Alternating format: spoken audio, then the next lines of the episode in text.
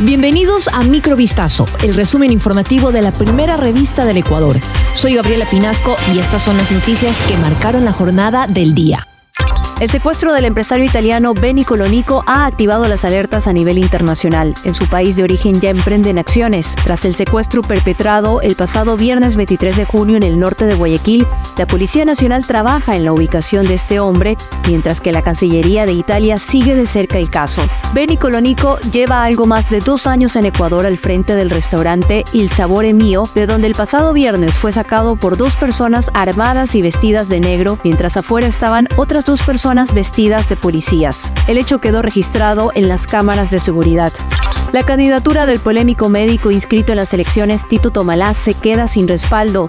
Así lo anunció la Alianza Política Ecuatoriana Claro que se puede este lunes 26 de junio. La decisión fue tomada luego de conocerse la implicación del doctor en un caso de homicidio en Chile acerca de la muerte de una paciente. Mediante un comunicado, la Alianza tilda como un acto deshonesto de Tomalá el haber ocultado la existencia de un proceso de investigación en curso por parte del Ministerio Público de Chile. También desautorizaron la utilización de sus postulados de campaña. Esto debido a que el artículo 18 del Código de la Democracia imposibilita legalmente la renuncia o impugnación a candidaturas ya inscritas en el Consejo Nacional Electoral.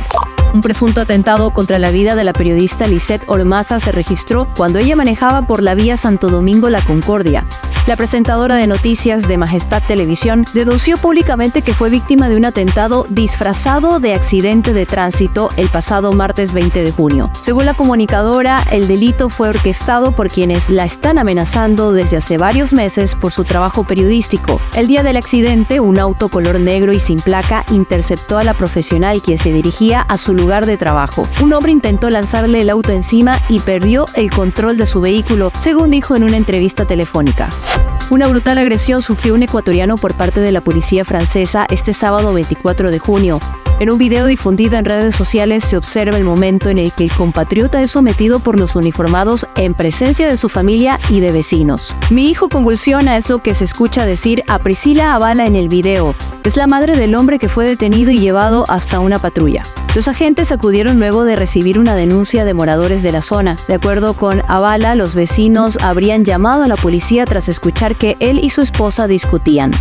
El joven Suleiman Dawood, quien murió en el sumergible Titán junto con otras cuatro personas la semana pasada, se había llevado su cubo de Rubik porque quería romper un récord mundial, según dijo su madre Christian Dawood a la cadena BBC. Suleiman, de 19 años, se postuló para el libro Guinness de los récords y su padre, Shazada, que también perdió la vida en el Titán, había llevado una cámara para captar el momento.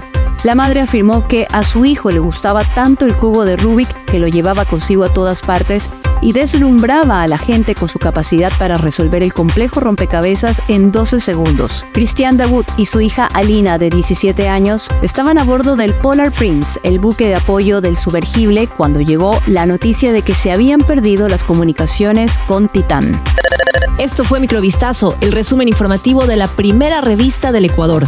Volvemos mañana con más. Sigan pendientes a vistazo.com y a nuestras redes sociales.